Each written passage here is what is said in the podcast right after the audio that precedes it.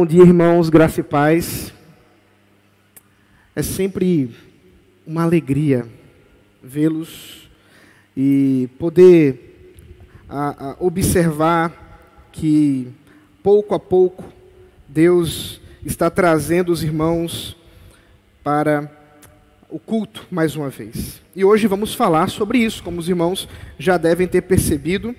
Nosso assunto é culto, porque é isso que está em Eclesiastes, e eu peço que você abra, capítulo 5. Nosso objetivo hoje é expor Eclesiastes, capítulo 5, versículo 1 ao 7. E eu peço que você, papai e mamãe, junto com seu filho, se ele começar a falar muito, você diz: Olha, Deus está falando. Eles já aprenderam essa lição.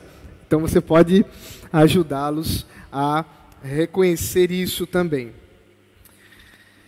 Eclesiastes capítulo 5, versículo de 1 a 7.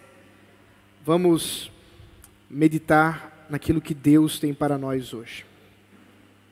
Guarda o pé quando você entrar na casa de Deus. Chegar-se para ouvir é melhor do que oferecer um sacrifício de tolos, que fazem o mal sem se dar conta. Que a sua boca não se precipite, nem se apresse o seu coração em pronunciar uma palavra diante de Deus. Porque Deus está nos céus e você aqui na terra. Portanto, sejam poucas as suas palavras, porque das muitas preocupações vêm os sonhos, e do muito falar, palavras tolas. Quando você fizer algum voto a Deus, não demore em cumpri-lo, pois ele não se agrada de tolos. Cumpra o voto que você faz. Melhor é não fazer voto do que fazer e não cumprir. Não consinta que a sua boca o leve a pecar, nem diga ao mensageiro de Deus que foi descuido. Porque fazer com que Deus fique irado por causa do que você diz e deixar que ele destrua o que você fez. Porque, porque como na multidão dos sonhos a vaidade, assim também nas muitas palavras. Portanto, tema a Deus. Vamos orar mais uma vez. Senhor, é o teu Santo Espírito quem fala ao teu povo, é a tua voz que desejamos ouvir, por isso suplicamos nessa manhã que por meio da tua palavra exposta, o Senhor nos ensine. Abra os nossos corações, abra os nossos ouvidos para compreender, para vir e para entender, mediante a tua graça maravilhosa, em nome de Jesus Cristo. Amém. Irmãos, não precisamos pensar muito para sabermos que realmente vivemos em tempos em que o culto a Deus, a adoração ao Senhor, a liturgia de Deus, a Deus, é algo que tem estado em grande problema. Nós temos visto isso e observamos a dificuldade que muitas pessoas têm de compreender a seriedade dessa celebração, a seriedade desse ajuntamento. E muitos não só têm dificuldade de compreender a importância a seriedade daqui, como até mesmo o que significa a reverência do que nós estamos realmente fazendo. O que realmente está em jogo quando a igreja está reunida diante do Deus que está nos céus, como mencionou o pregador aqui no texto. E infelizmente, infelizmente, queridos irmãos, não é difícil, é muito fácil nós andarmos por aí, entrando em algumas igrejas, algumas congregações, alguns cultos ditos para Deus, onde na verdade as pessoas estão reunidas para um grande show. E muitas vezes são 10, 15, 20, sei lá quantas músicas que se cantam. Se faz discursos dos mais variados, mas para o ensino da palavra de Deus, pouco tempo resta. Ano passado eu me recordo de uma das pessoas que nós recebemos aqui como como membros, né? eu não me recordo exatamente quem foi, também isso não importa dizer o nome, mas eu me lembro da pessoa dizendo assim: uma das coisas que me chamou a atenção é que vocês passam muito tempo pregando, não é? E eu fiquei me perguntando assim, o quanto tempo que essa pessoa estava mais acostumada da igreja que ela pertencia anteriormente. E se assusta para muitos parar um tempo para ouvir a palavra de Deus por 35, 40, 50 minutos. E é verdade que muitos estranham isso, porque estão esperando ao ouvir se encontrar com o Senhor para extravasar o seu coração, para poder ah, dizer alguma coisa para Deus, do seu clamor, do, da sua vontade. Mas hoje nós vamos aprender pela palavra de Deus o quanto que a adoração é alguma coisa séria pregador Salomão, ele muda bastante agora a sua argumentação, o seu foco e a sua audiência, agora no capítulo 5. Antes estava falando sobre os problemas das opressões desse mundo, das muitas vaidades desse mundo, mas agora, como que uh, afunilando um pouco mais o seu discurso, ele tem como objetivo falar com a igreja, falar com o povo de Deus. E agora ele está falando sobre culto, sobre como que o crente pode perceber o culto. E perceba que o problema do culto não é algo moderno, não. Pela descrição que ele coloca aqui e que nós sabemos, não só diz respeito ao período de Salomão, o período também posterior da monarquia, pós-exílico, o período eh, do Novo Testamento, a adoração sempre teve problemas. As pessoas sempre tiveram dificuldade de entender a importância desse momento. E o que está realmente envolvido com a adoração ao Senhor. E agora, portanto, é ao pensar na vida como um todo, é fundamental que pensemos onde está a adoração, o centro da nossa vida uh, onde está a, a centralidade dessa vida com Cristo, especialmente o culto ao Senhor, na nossa dinâmica, nos nossos pensamentos. Por isso, queridos irmãos, hoje pela manhã nós vamos perceber que adoração é coisa séria.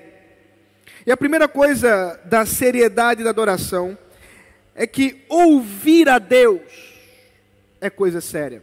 Veja o versículo 1 mais uma vez. Guarda o pé quando você entrar na casa de Deus. Chegar-se para ouvir é melhor do que oferecer um sacrifício de tolos, que fazem o mal sem se dar conta. O pregador aqui menciona que quando nós nos encontramos com Deus, quando estamos no culto, isso é verdadeiramente uma reunião com o próprio Rei do Universo, com o próprio Deus. E portanto nós precisamos guardar o pé. A expressão guardar o pé é nada mais do que olharmos para a nossa vida, é olharmos para o momento que estamos tendo diante do Senhor e tomarmos o devido cuidado, observarmos e termos a consciência do que estamos fazendo aqui com o Senhor. Levar o culto a sério, entender e ter a consciência e por isso guardar o pé de onde estamos pisando. Eu perguntei para as crianças, afinal de contas, onde é que vocês estão? Elas sabem. Mas será que você sabe? Será que você sabe onde o seu pé está pisando agora? E não me responda aqui é uma quadra, porque isso não é o ponto. Nesse momento nós estamos diante de Deus. É Deus quem está aqui. E se nós não cremos nisso, é melhor que você não venha mesmo, porque você virá simplesmente como um incrédulo para zombar da verdade que cremos. Deus está convocando o seu povo para celebrar, para adorá-lo, e ele se faz presente entre nós. E se isso é verdade, guarde o seu pé. Porque você está, diz o texto, na casa de Deus. Observe que maravilha. Quando Salomão escreve esse texto, obviamente ele tem em mente o templo que ele acabara de construir, o templo de Salomão. Toda aquela suntuosidade de construção feita com muito ouro, que tinha ali uma série de simbolismos e que, em termos litúrgicos, basicamente era a chegada dos crentes entregando os sacrifícios com animais, onde passavam em silêncio a ver o sacerdote fazendo toda a imolação do animal, todo o sacrifício do animal. Enquanto isso acontecia, todos os sacrifícios aconteciam que era fora do templo, depois eles entravam com ah, o sangue uh, você tinha instrução da palavra de Deus. Os sacerdotes eram chamados também para ler a Torá, ler a lei de Deus, e enquanto liam, explicavam para o povo. Portanto, era um momento de sacrifício, mas também um momento para ouvir o que Deus tinha para dizer. Sacrifício e ensino, duas coisas que fundamentavam o culto a Deus no Antigo Testamento. No Novo Testamento isso não é diferente, queridos irmãos. Apesar de nós não estarmos mais ah, fixados, nós não estarmos mais ah, ligados simplesmente a uma questão física do templo. Afinal de contas, o templo agora é onde a igreja está reunida. A casa de Deus é onde o povo de Deus está. Seja debaixo de uma mangueira ou numa quadra. A igreja os chamados para se reunir, os chamados para fora, estão cultuando a Deus, mas também sobre esses dois aspectos, sacrifício e ensino. Por quê? Porque todo o culto está numa grande celebração do sacrifício de Jesus Cristo na cruz. E essa cruz ela fica aqui não é meramente por uma questão estética, mas é porque nós cremos realmente que a cruz de Cristo é o centro do culto. Porque nós estamos aqui porque Cristo foi pendurado no madeiro e derramou seu sangue, e nós agora podemos entrar na presença de Deus com ousadia, porque Cristo nos redimiu, porque Cristo nos transformou, porque Cristo nos salvou, e por isso nós celebramos a redenção em Cristo Jesus. E fazemos isso não só através da, do falar, perceba bem, mas principalmente do ouvir. Porque se estamos diante do Senhor, e o culto é um grande diálogo entre Deus e o seu povo, lembre-se disso, é um diálogo e não um monólogo. Você não veio aqui para falar com Deus, mas para dialogar com Deus. E nesse diálogo, o pregador diz: é muito mais importante ouvir do que falar. Porque Deus é o grande liturgo desse culto, não é o presbítero André. Ele não está dirigindo o culto, ele está apenas seguindo o que a palavra nos recomenda, mas muito mais do que isso, quem está conduzindo é o próprio Espírito Santo, que nos leva à adoração Deus é o protagonista do culto. Lembre-se bem, você não veio aqui para ser o principal, para ser agradado nesse culto, mas é Deus quem está sendo agradado, porque o culto é a Deus. É Deus quem dita o assunto que será tratado, porque é Ele quem fala ao seu povo. Essa é uma das belezas da exposição contínua da, de um livro da Bíblia da, chamada Lectio Continua. Por quê? Porque o pregador, ah, na tendência de falar sobre assuntos do seu coração, e até mesmo de assuntos que ele perceba da necessidade, que ele perceba da necessidade da igreja, pode ser levado a falar de coisas das quais não necessariamente Deus deseje. Ainda que ele use dessa forma também, claro. Mas a beleza é ver domingo após domingo a palavra de Deus falando com o seu povo, que para nós seja aleatório, porque não é, é claro, mas é Deus falando através da sua palavra, numa sequência que nenhum de nós pode prever pode ajustar, mas curiosamente nós temos experienciado, eu tenho visto isso várias e várias vezes, todas as vezes que um dos pastores sobe aqui no púlpito e começa a pregar, o assunto é extremamente atual para a igreja, porque a palavra de Deus é sempre atual. Porque Deus sempre tem a justa medida para o seu povo. Por isso é Deus quem trata, é Deus quem dita o assunto. E é por isso que é Deus quem fala. É a voz de Deus que precisamos ouvir. Salomão diz que falar demais é semelhante a um sacrifício de tolo. Falar demais é uma grande tolice diante de Deus.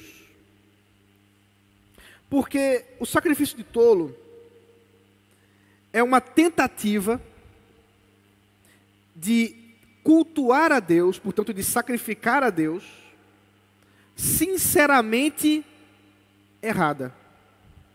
Isso pode acontecer conosco realmente. Pode acontecer que nós realmente sejamos sinceros ao vir ao culto, prestar culto ao Senhor, mas esqueçamos de que o que viemos fazer aqui, principalmente, não é falar, mas é ouvir. E por isso é fora de discussão que o momento mais importante do culto, o centro do culto a Deus, é esse, em que nós sentamos para ouvir a instrução de Deus. E é muito triste quando muitas vezes acontece que você está preocupado com tantas coisas, você, você levanta para cantar, afinal de contas, se você ficar sentado, todo mundo vai perceber. Você fecha os olhos na oração, afinal de contas, vai que a câmera bate e vê você olhando para o celular enquanto está orando. Mas na hora da pregação, tudo surge na sua mente, menos o que está sendo dito. É fundamental que estejamos atentos, com os ouvidos atentos, para agradar a Deus. Por isso que é parte central do culto ouvir a Deus. E vocês acham que são só as crianças que têm dificuldade de perceber que adorar a Deus envolve ouvir? Percebam que foi a última coisa que eles disseram. Mas talvez se eu tivesse perguntado para você, papai e mamãe, para você, adulto, não teria acontecido a mesma coisa? Se eu perguntasse como é que nós adoramos a Deus, talvez a primeira coisa que viesse na sua mente é cantar, orar, ler, porque nós estamos pensando que viemos fazer alguma coisa a Deus, isso não deixa de ser verdade, mas esquecemos do que muito mais do que ativos nessa adoração, nós somos chamados a ativamente sermos passivos ao ouvir a Deus. E assim, o versículo 1 encerra dizendo: Esses que fazem o sacrifício de tolo ao falar demais, fazem mal sem nem se dar conta. Perceba. Eles nem mesmo percebem o problema de vir ao culto com a ênfase de falar, de cantar, achando que nós estamos realmente em algum tipo de show. Mas não é isso. Não é isso.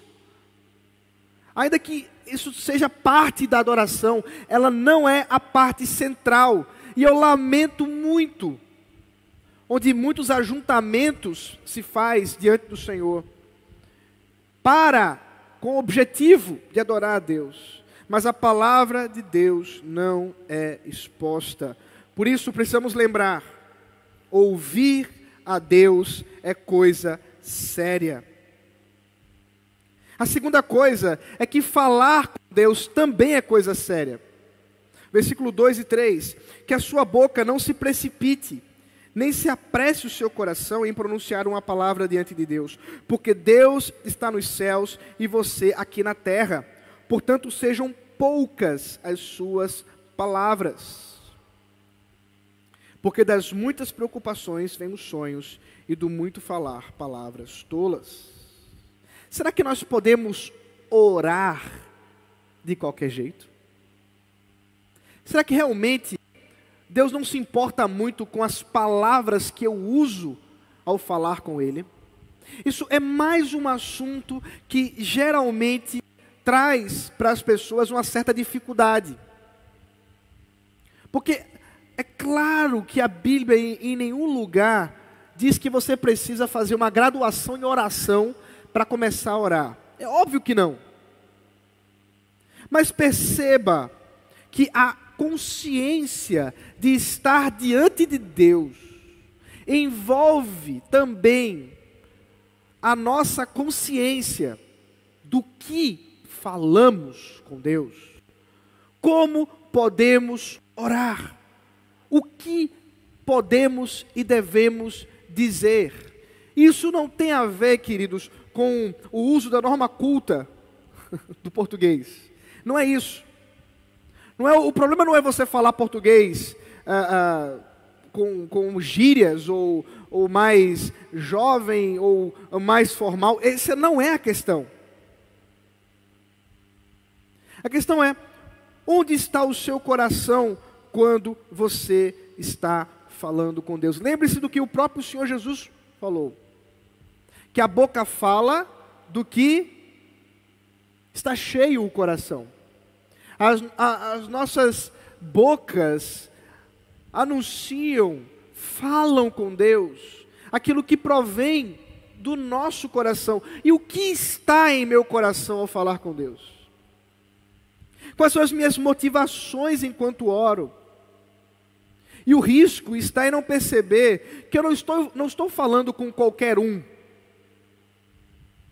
Eu não estou falando com o meu vizinho, eu não estou falando com um colega do trabalho. Olha o que o pregador diz: porque Deus está nos céus e você aqui na terra. Em resumo, o que Salomão está dizendo é: presta atenção, você está falando com alguém que o seu trono é acima dos céus. Você não vai ensinar a Deus, você não vai mudar a vontade de Deus. Você não vai nem mesmo constrangê-lo pelas suas palavras. Por isso, não se precipite ao falar com Deus. Pense bem no que você diz a Deus. Quando nós observamos, por exemplo, o nosso livro de orações inspiradas, o livro de Salmos, quando nós olhamos esses 150 salmos, a beleza que está ali. Isso não te diz nada? Será que você não percebe que diante das orações guiadas pelo próprio Espírito Santo, as nossas muitas vezes se mostram tão pequenas, tão egoístas, tão idólatras, tão voltadas para a, as pequenas coisas da nossa vida, quando nós deveríamos muitas vezes nos preocupar com as coisas maiores do reino de Deus. Não que as menores também não sejam importantes, o que você vai comer amanhã, o que uh, uh, o trabalho, uh, a escola, a nota, o concurso, são coisas importantes também.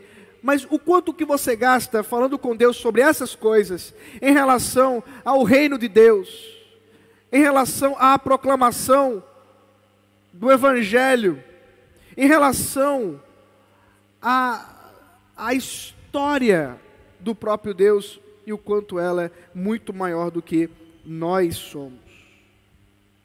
Queridos, Deus não precisa da sua oração. Deus não está carente num quarto, uh, cabisbaixo. Poxa, já deu dez da noite, nem lembrou de mim. Deus não está carente da sua atenção. É o contrário. É você que está na terra. Nós é que somos profundamente carentes do Senhor. E por isso, quando nós eh, somos levados à adoração a Ele, enquanto estamos cultuando ao Senhor, as nossas orações deveriam ser orações que realmente exaltam o nosso Deus nós deveríamos realmente pensar no que estamos falando, no que estamos dizendo. em nossos corações diante de Deus. E a verdade, como ele mesmo termina o versículo 3, porque das muitas preocupações vêm os sonhos, e do muito falar, palavras tolas. Aqui ele usa um ditado, difícil de, de entender, a preocupações é uma outra palavra para trabalho, então você pode traduzir também, e algumas traduções fazem isso, porque dos muitos trabalhos vêm os sonhos. Então, os comentaristas geralmente caminham a entender que aqui refere-se à ideia de que, com muito trabalho, depois de muito enfado, o sono pesado encontra-se e nós podemos finalmente sonhar ao adormecer. E ele faz aqui uma comparação desse muito trabalho com os sonhos em relação ao muito falar e as palavras tolas. E é verdade. Aí está um problema nosso. Falamos demais. Dizemos coisas demais e terminamos por nos complicar. Palavras tolas vêm aos nossos lábios porque permitimos que o nosso coração fale demais.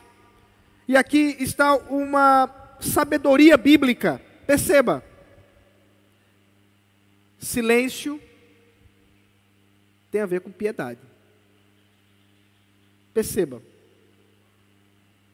Nós somos chamados também ao silêncio, à quietude, a calar os nossos corações. E isso, sem dúvida alguma, é alguma prática extremamente estranha aos nossos dias, algo que era muito comum até alguns séculos passados dentre os cristãos, a chamada meditação. E não tem nada a ver com meditação transcendental, oriental, nada disso. É que quantas vezes na semana você para por um tempo sem televisão? sem celular, sem falar com ninguém, no seu quarto, lendo a palavra de Deus, para pensar o que Deus revela na Sua palavra.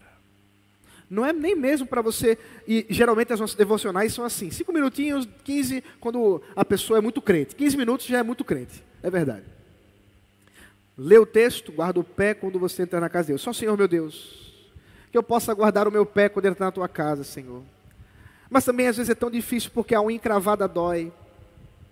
Ó oh, Deus, tem misericórdia, Senhor, porque outro dia eu topei o pé. E você então caminha a falar do seu pé maravilhoso e esquece do porquê que você tem que guardar o seu pé ao entrar na casa de Deus.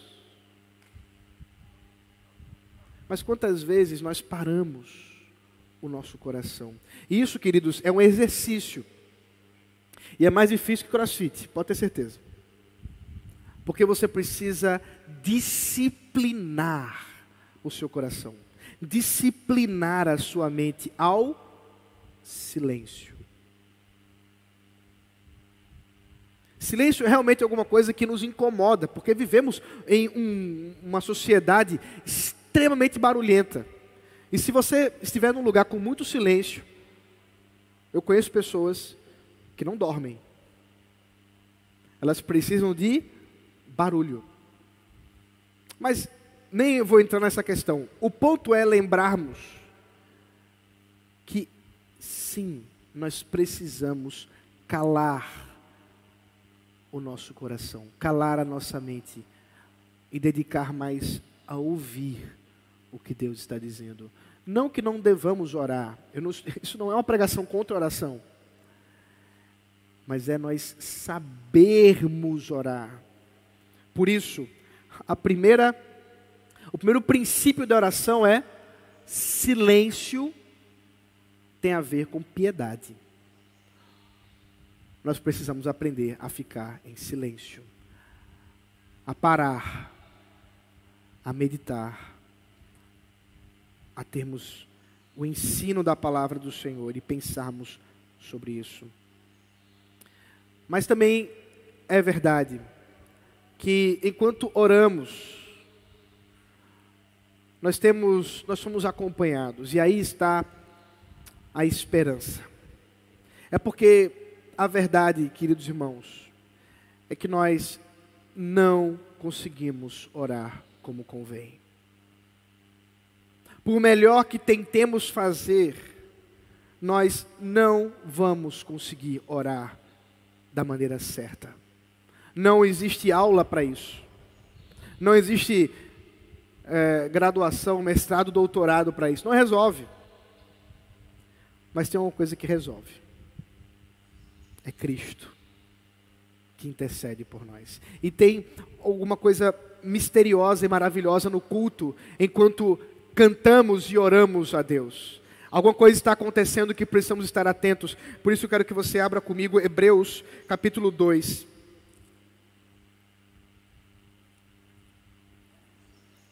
Versículo 10 ao 15. Hebreus 2, 10 ao 15. Porque convinha que Deus, por causa de quem e por meio de quem todas as coisas existem, conduzindo muitos filhos à glória, aperfeiçoasse por meio de sofrimento o autor da salvação deles. Pois tanto os que santifica como os que são santificados, ou que santifica como os que são santificados, todos vêm de um só. É por isso que Jesus não se envergonha de chamá-los de irmãos, dizendo: A meus irmãos declararei o teu nome, no meio da congregação eu te louvarei. E outra vez, eu porei nele a minha confiança. E ainda, eis que eis aqui que estou e os filhos que Deus me deu. Visto pois que os filhos têm participação comum de carne e sangue, também Jesus igualmente participou dessas coisas, para que por sua morte destruísse aquele que tem poder da morte, a saber, o diabo, e livrasse todos os que, pelo pavor da morte, estavam sujeitos à escravidão por toda a vida. O que o autor aos Hebreus deseja nos mostrar aqui, dentre muitas outras coisas, eu quero destacar só um ponto. É que Jesus, fazendo-se valer do Salmo 22, verso 22, está dizendo que quando a igreja está adorando a Deus, ele juntamente conosco também está louvando a Deus. Curioso, não? Cristo se faz presente, veja o texto, no meio da congregação para também louvar ao Senhor. Isso significa que, apesar das nossas palavras não serem agradáveis a Deus, Cristo se faz agradável por nós, para que aquilo que falamos torne-se agradável a Deus em Cristo. Olhe a nossa dependência de Jesus e olhe a seriedade daquilo que fazemos e dizemos no culto. É por isso que não é à toa, queridos, que muitas vezes o pessoal da música está acostumado com isso. Passa-se bastante tempo avaliando os cânticos que cantamos aqui nessa igreja. E talvez você diga: Ah, mas eu queria que cantasse aquele, aquele que eu gosto. Mas, queridos, nós não estamos aqui para cantar o que você gosta. Para isso, você pode pagar um ingresso e ir lá ver o cantor que você gosta. Pode ir lá, Deus te abençoe. Nós estamos aqui para declarar louvores a Deus em Cristo Jesus. E para fazer isso, precisamos estar comprometidos com Cristo na Sua palavra. Cristo canta por nós, Cristo ora por nós.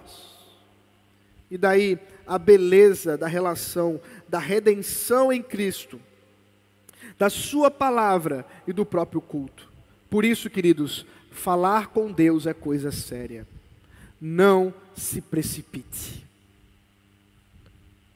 Esteja atento ao que você diz diante do Senhor. E para piorar a situação, o pregador engrossa um pouco mais o caldo ele diz que prometer a Deus também é coisa séria. Veja o versículo 4. Quando você fizer algum voto a Deus, não demore em cumpri-lo, pois ele não se agrada de tolos. Cumpra o voto que você faz. Melhor é não fazer voto do que fazer e não cumprir. Aqui está mais uma sabedoria para nós durante o culto. Muitas vezes, durante o culto, nós nos comprometemos com Deus. Declaramos coisas, seja cantando, seja orando. Fazemos isso e precisamos estar cientes do que estamos fazendo, do que estamos prometendo, porque é melhor não prometer do que prometer e não cumprir. Enquanto estudava o texto, li um comentário de uma pessoa que comentava sobre um culto, ou de um de uma igreja que tem o hábito de colocar na frente dos ministros, né, dos, dos que estão cantando, daqueles que, dos músicos, coloca ali na, na frente escrito assim: cante como se você acreditasse.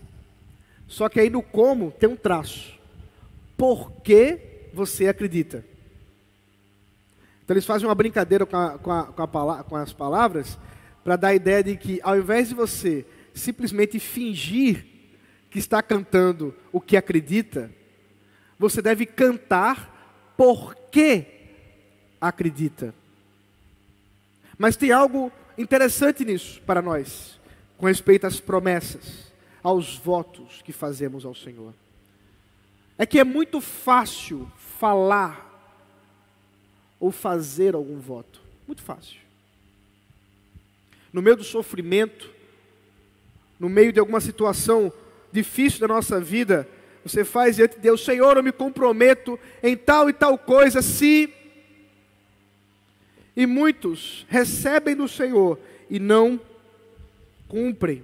E veja, o Senhor nunca nos obrigou a isso. Não há em nenhum lugar das Escrituras uma relação de que para que você possa receber as bênçãos de Deus, para que você possa receber a cura do Senhor, você precisa fazer um voto. Não há. Mas se você fizer, cumpra. Perceba. O próprio Senhor Jesus nos explica sobre isso quando refutando os fariseus que davam muitas desculpas com relação aos seus juramentos por conta das artimanhas que eles utilizavam, dizendo assim: ah, não, eu não vou jurar no nome de Deus, eu prefiro jurar ah, pelos céus, ou como diria os nossos, uh, a nossa história, eu, eu vou jurar uh, pela minha mãe morta. Calma, fique vivo aí. Eu vou jurar pelo não sei o quê. Né? Quando criança a gente faz muita coisa desse tipo. Como se por eu usar a artimanha de jurar por uma outra coisa que não tem tanto poder quanto Deus, eu estaria de uma certa forma permitido, livre para descumprir em caso de necessidade. Os fariseus faziam isso. Usavam essa artimanha ao dizer para Deus: "Eu não, não vou, eu vou jurar pela minha geração, eu vou jurar pelos céus". E o próprio Senhor Jesus diz: "Tolo, tudo não é de Deus?" Como é que você pode dizer que vai jurar pelos céus, mas quem criou os céus? É por isso que tudo o que dizemos e fazemos, fazemos diante de Deus.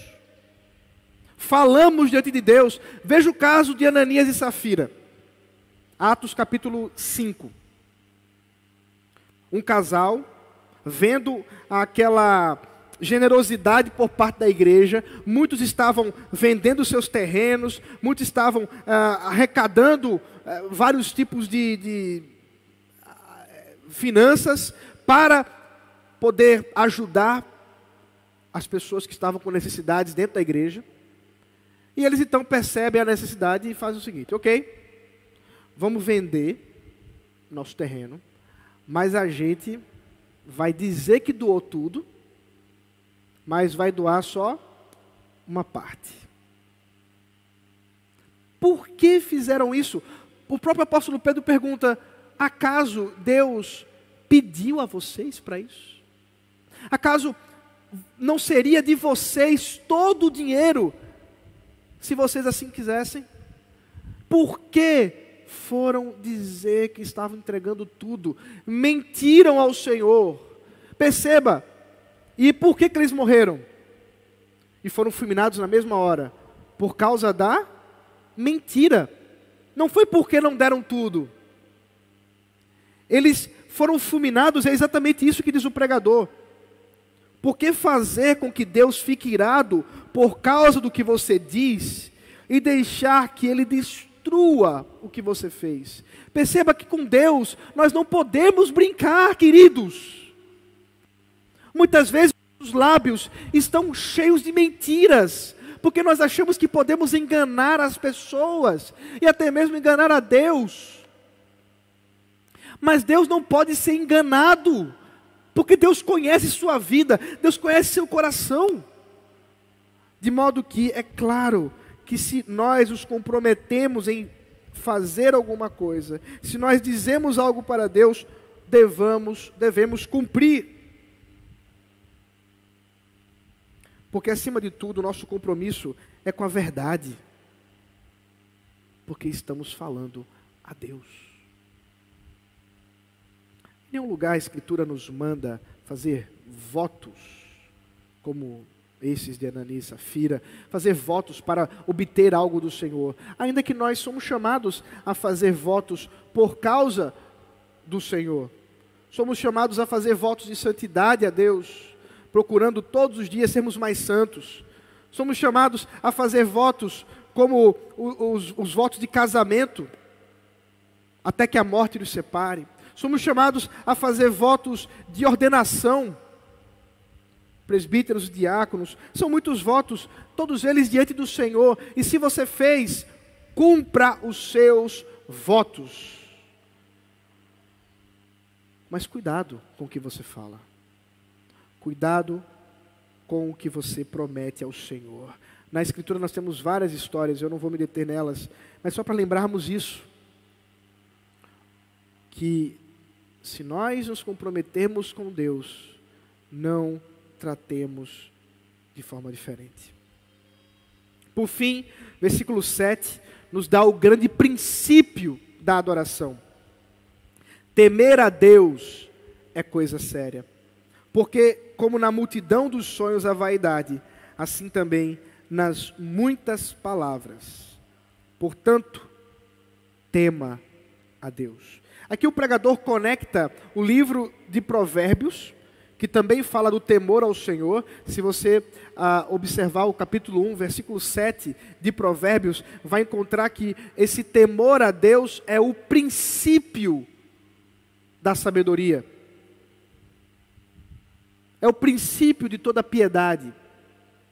E o pregador Salomão também voltará a tratar sobre esse assunto, por exemplo, no capítulo 12, versículo 13, já no final do livro, quando ele está fazendo a conclusão, diante de tantas situações debaixo do sol, diante dessa vida efêmera, sem significado, debaixo do sol, nessa luta que temos no dia a dia em desconsiderar a Deus. No final das contas, no capítulo 12, concluindo já todo o livro, o pregador diz: duas coisas você precisa lembrar. Capítulo 12, versículo 13. Duas coisas: temer a Deus e guardar os seus mandamentos. Por, por isso que quando ele menciona aqui, portanto, tema a Deus, essa ordem que ele nos dá, não é meramente alguma coisa relacionada à adoração somente, mas a toda a vida, e portanto também à adoração. O problema muitas vezes que se encontra nos, nos, nossos cultos, na adoração a Deus, é que nós não estamos temendo a Deus como deveríamos. Nós não estamos levando Deus a sério, porque temer a Deus é reverenciá-lo, temer a Deus é levar aquilo que Ele diz e faz a sério. Temer a Deus é levar a Sua palavra a sério. E é por isso que Jesus, falando com a mulher samaritana, João capítulo 4, diz que Deus, o Pai, é Espírito, E cabe aos adoradores adorarem em espírito e em verdade. Perceba a conexão. Nós adoramos a Deus em espírito e em verdade, porque Deus é espírito. Por isso, nós estamos adorando a Deus conforme a sua própria natureza, conforme aquilo que Ele é, de modo que somos chamados a essa consciência do objeto do culto, que é Deus. E esse é o grande problema para finalmente observarmos ah, onde está o centro da problemática da adoração é que nós não sabemos quem estamos adorando. Se você vem ao culto achando que o muito falar vai te abençoar, desculpa, você não sabe com quem está falando. Se você vem ao culto achando que pode falar de qualquer jeito, desculpa, você não sabe com quem você está falando. Se você vem ao culto e promete coisas sem refletir do que está prometendo, os seus votos, desculpa, você não sabe com quem está falando.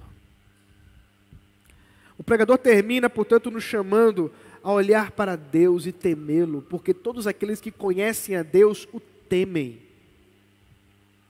E temor não é simplesmente medo, não é isso. Não é o medo que você tem do escuro.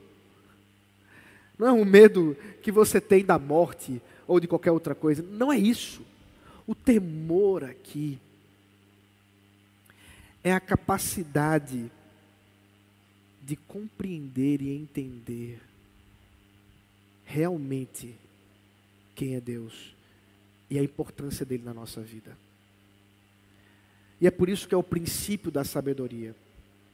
Porque o princípio da tolice é colocar Deus de lado e, no lugar de Deus, deixar outra coisa. E esse é o problema do culto. É que talvez você esteja vindo adorar a Deus com a motivação errada.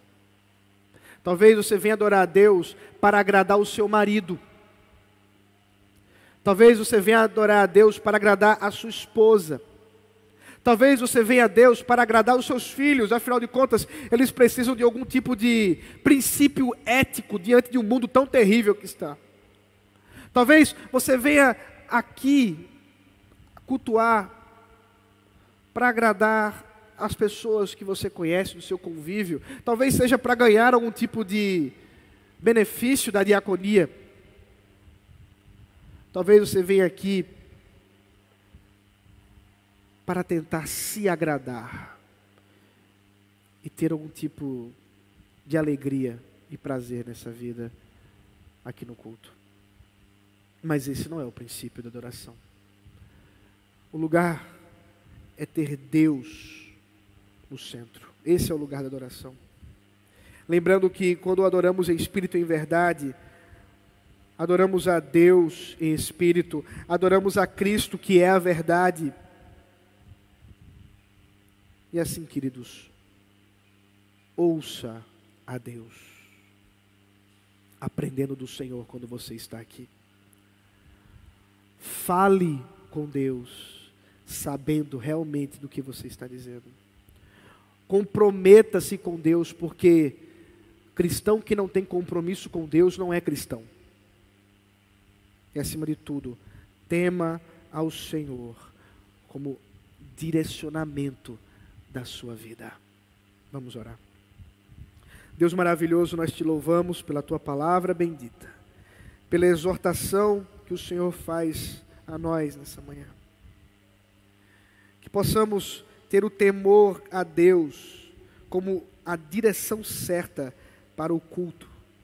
Quando nos reunimos aqui, Senhor, de maneira especial, tua igreja aqui reunida, seja o temor a Ti, Senhor, que governe nossos corações, ao sabermos que realmente estamos diante de Deus. E assim, Senhor, abre os nossos ouvidos para ouvir, abre as nossas bocas para falar o que convém, abre os nossos corações para nos comprometer com a verdade. E acima de tudo, Senhor, infunde em nós o teu temor para a nossa vida e sabedoria que só vem de ti. Em nome de Cristo Jesus. Amém.